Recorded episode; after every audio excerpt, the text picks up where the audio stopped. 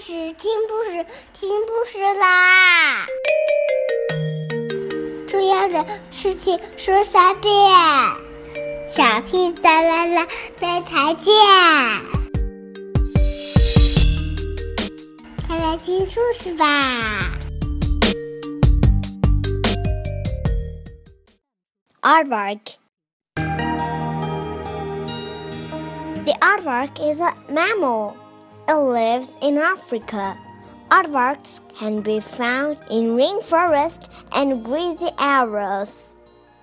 The aardvark's home is a burrow that it digs in the ground.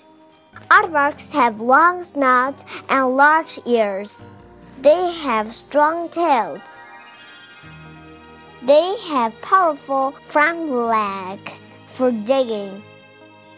Aardvarks can stand on their back legs just like a kangaroo can.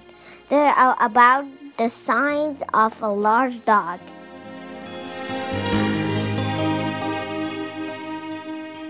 Habits of the aardvark.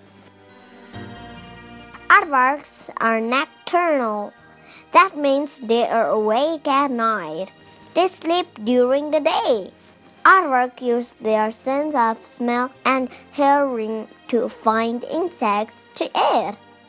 Their claws break open an ant or termite nest.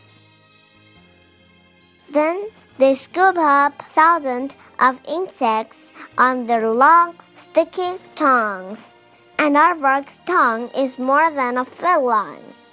Lions, leopards, and snakes are some of the aardvark predators. The aardvark has sharp claws for fighting, but it is a gentle animal. Most of the time, it tries to escape rather than fight.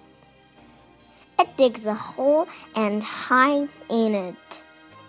Aardvark are very fast diggers. In just a few minutes, an aardvark can dig a hole deep enough to hide in.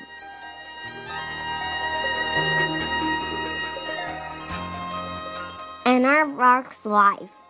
A newborn aardvark drinks milk from its mother until it is old enough to catch insects. When a young aardvark is about six months old, it digs its own home. Right next door is mother. If the young aardvark is a male, it will later move away and live alone. A female aardvark may stay in the area. In dudes, aardvark live to be 10 years old. Nobody knows how long they live in the wild.